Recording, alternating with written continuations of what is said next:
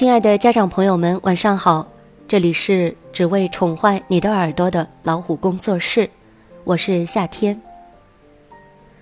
孩子在成长的过程中，这样那样的问题层出不穷。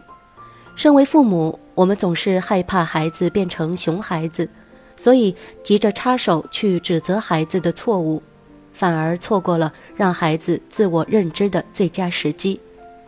在此，想提醒各位父母，在遇到问题时，我们可以尝试先问这八个问题。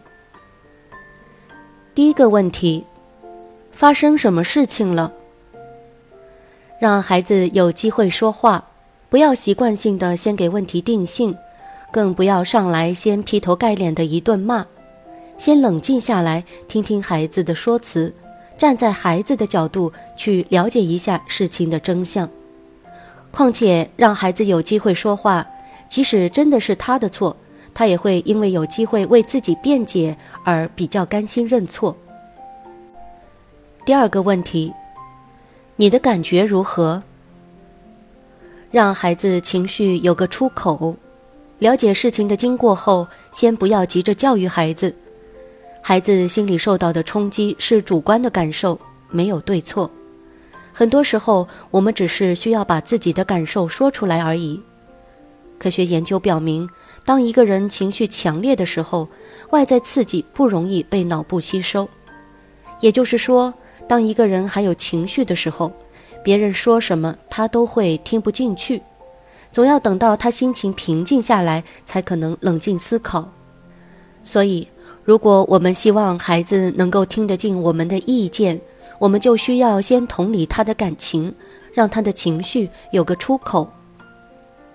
孩子够冷静之后，可以问他第三个问题：你想要怎样？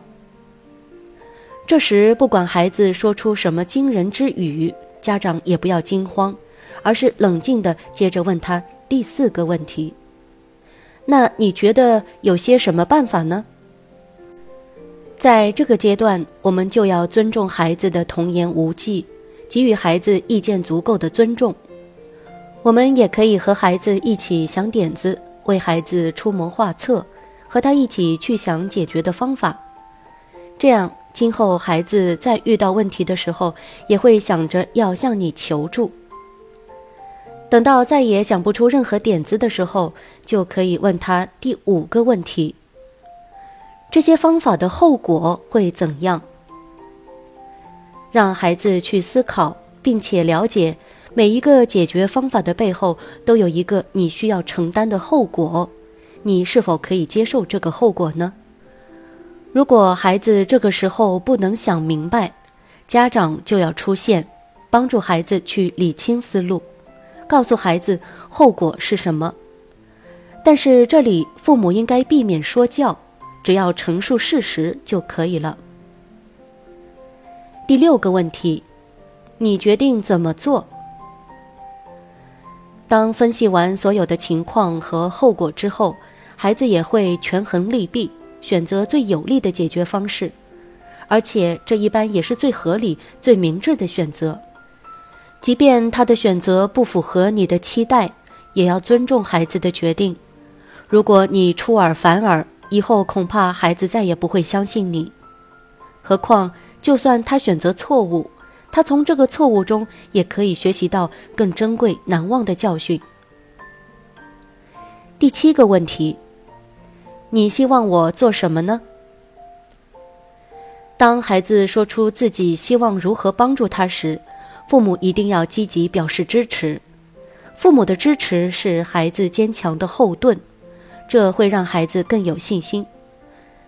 等到事情过去之后，问他最后一个问题：下次我们该怎么做呢？